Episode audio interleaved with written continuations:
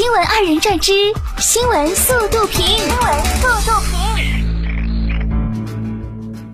近日，重庆民警发现一车中控台有不明物体，拦截后发现竟然是一只猫。驾驶员汤某称，猫生病了，自己很心疼，就把它放在方向盘前面，以便随时安抚。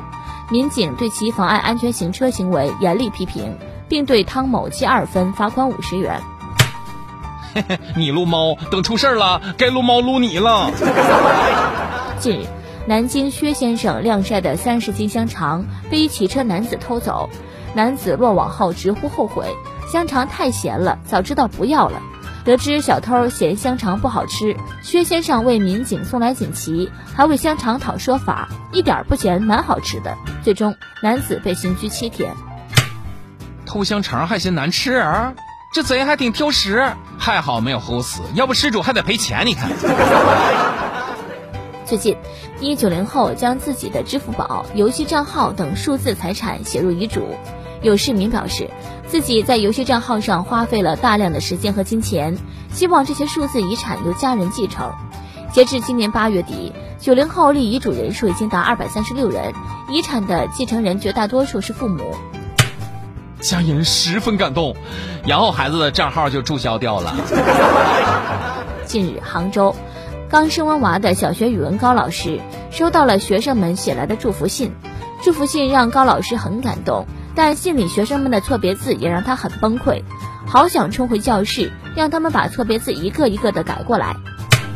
看着这些祝福信，老师含着热泪批改完了所有同学的祝福。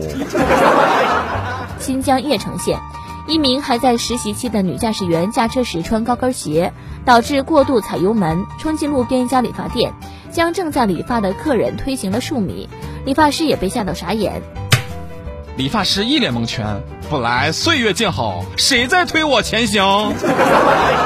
二十一号，武汉，农民工被电诈分子骗走一万六千余元，民警拨通骗子电话。这是农民工过年带回的工资，立刻把钱退回来，否则后果自负。骗子见事态严重，将钱退还，还不忘问一句：“现在没事了吧，大哥？”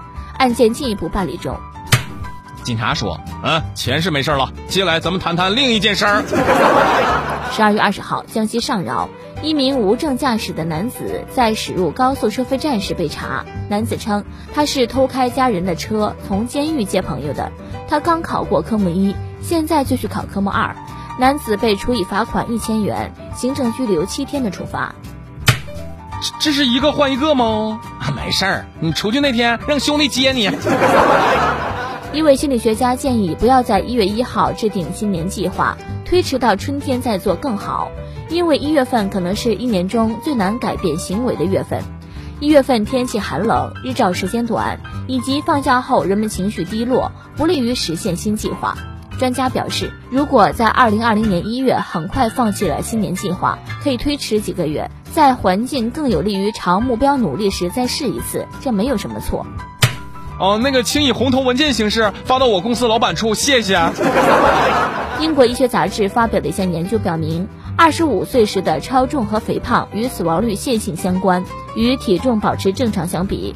在二十五岁到中年，平均四十七岁，从非肥胖变为肥胖的人群，总死亡风险增加百分之二十二，心脏疾病相关死亡风险增加百分之四十九。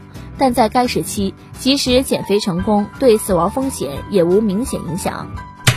啊，还好，我二十五岁之前就长胖了。